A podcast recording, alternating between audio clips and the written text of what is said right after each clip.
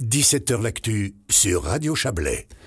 Hausse historique des tarifs de vente de l'électricité pour 2023. La société Romand d'énergie annonce aujourd'hui une hausse de près de 50% pour ses clients.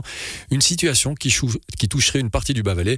Et pour en parler, nous avons le plaisir d'accueillir par téléphone le directeur de Romand d'énergie, Christian Petit. Bonjour. Bonjour. je suppose que vous avez été bien sollicité aujourd'hui euh, avec cette annonce qui peut faire froid dans le dos. Hein, c'est un petit séisme. Mais comment est-ce qu'on doit réagir quand on, on entend ces chiffres?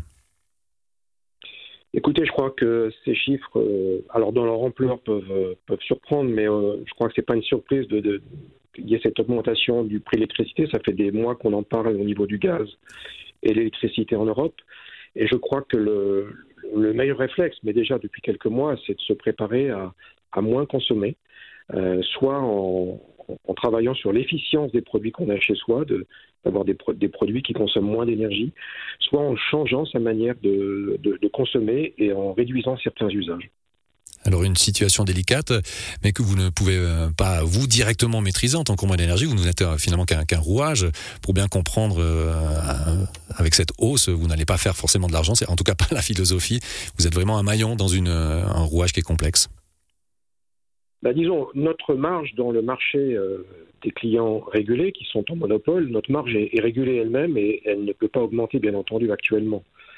Euh, par contre, nous sommes effectivement, euh, nous avons deux sources principales qui influencent notre prix de l'électricité. D'une part, nos achats sur le marché, et là-dessus, bah, nous sommes totalement dépendants de la manière dont le marché évolue. Et là, il faut dire que depuis un an, un an et oui, à peu près un an, en août 21, les prix ont été multipliés par 20 sur le marché de l'électricité et sur le marché du gaz. Puis la deuxième composante pour nous, c'est notre production propre. Nous avons nous-mêmes des ouvrages, et ces ouvrages ont des coûts de production qui sont inférieurs aujourd'hui à ceux du marché. Et pour ces ouvrages, eh bien, la, quantité que nous produisons, nous la mettons au bénéfice de nos clients qui sont en, en monopole, c'est la loi. Seulement, nous subissons depuis quatre mois à peu près une sécheresse euh, historique. Nos ouvrages sont en canton de Vaud principalement, c'est des ouvrages au fil de l'eau, c'est pas des ouvrages de retenue, et donc nous souffrons énormément d'une baisse de l'hydraulicité.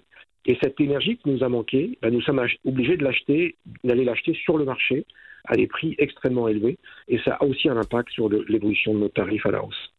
Alors peut-être pour bien comprendre en chiffres, on, l'a évoqué tout à l'heure, une hausse des tarifs pour 2023 entre 49 et 61% c'est les chiffres qu'on avance. Mais qu'est-ce que ça représenterait peut-être concrètement sur une facture mensuelle pour un ménage, disons de, de 4 personnes, euh, pour qu'on se comprenne un petit peu mieux? Ça représente une vingtaine de francs par mois.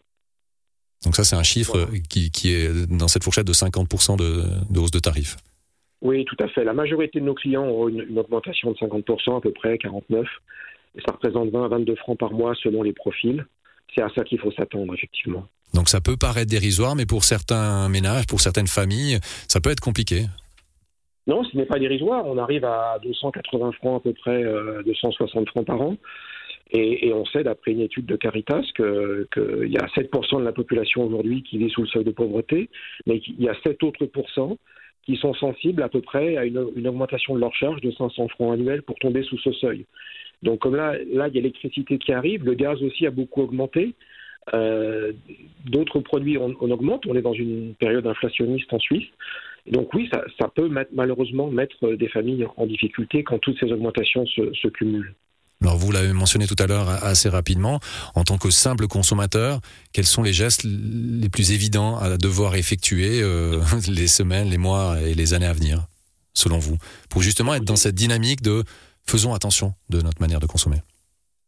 Oui, je crois qu'on peut dire sans trop se tromper, il y a pas mal de témoignages de journalistes, de, testeurs, de, consommateurs qui ont fait des efforts sur leur consommation. Il y a 53% des Suisses qui ont déjà pris des mesures pour cet hiver, de moins consommer. On peut dire qu'une baisse de, la facture de 25% jusqu'à 50% est possible euh, en, en, revoyant ces modes de consommation. Donc il y a deux grandes catégories, moi je vous disais tout à l'heure. Travailler sur l'efficience des produits que vous avez chez vous. Si vous avez des vieux frigidaires, si vous aviez des vieilles machines à laver, euh, il faut regarder les étiquettes énergie qui sont bien affichées dans les magasins.